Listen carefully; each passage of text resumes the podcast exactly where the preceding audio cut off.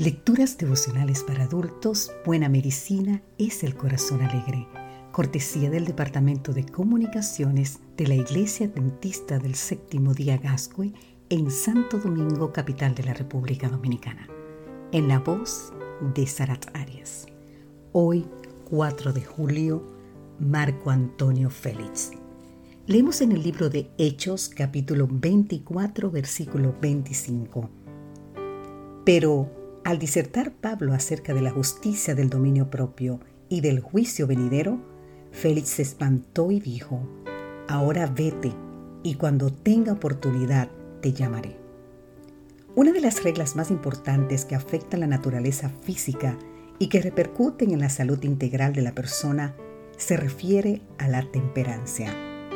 La palabra temperancia viene del latín temperantia, que significa templanza o moderación. Y una de las definiciones más ajustadas de este concepto dice que la temperancia consiste en abstenerse de todo lo perjudicial y usar con prudencia lo que es saludable.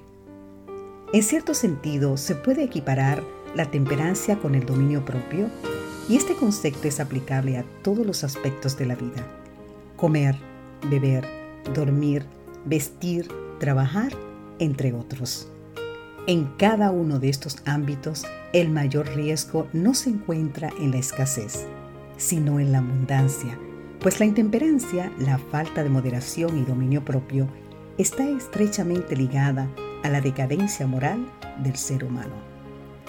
Marco Antonio Félix, procurador romano de Judea y Samaria, entre los años 52 y 60 después de Cristo, se había creado un ambiente caracterizado por los excesos y la corrupción.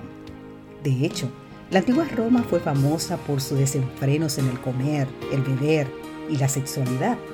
El historiador romano Tácito dice que Félix, bajo la influencia de ese ambiente, practicó toda clase de lujuria y sobre todo de maldad. Y en Hechos 24 se muestra al apóstol Pablo ante el tribunal de Félix, disertando acerca del dominio propio. No es extraño que ante un mensaje de esta naturaleza, el administrador romano se atemorizara. Y aunque no había fallado porque no había encontrado falta en Pablo, todavía esperaba recibir algún soborno antes de dejarlo en libertad. De esa manera, es posible notar lo difícil que resulta para una persona cuyo dominio propio se encuentra debilitado tomar decisiones correctas para cada situación. A semejanza de Félix, muchos en nuestra sociedad estamos expuestos constantemente a los excesos. Para cada uno de nosotros se dirige un mensaje de exhortación, amonestación y de esperanza.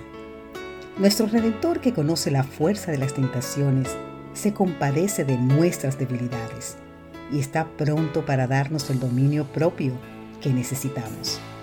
Y así nos dice en 2 de Timoteo 1.7 porque no nos ha dado Dios espíritu de cobardía, sino de poder, de amor y de dominio propio. Cuando Félix escuchó hablar acerca del dominio propio, se espantó. A ti, querido lector, hoy, oye bien, hoy, te animamos a ejercitar el dominio propio en tu vida.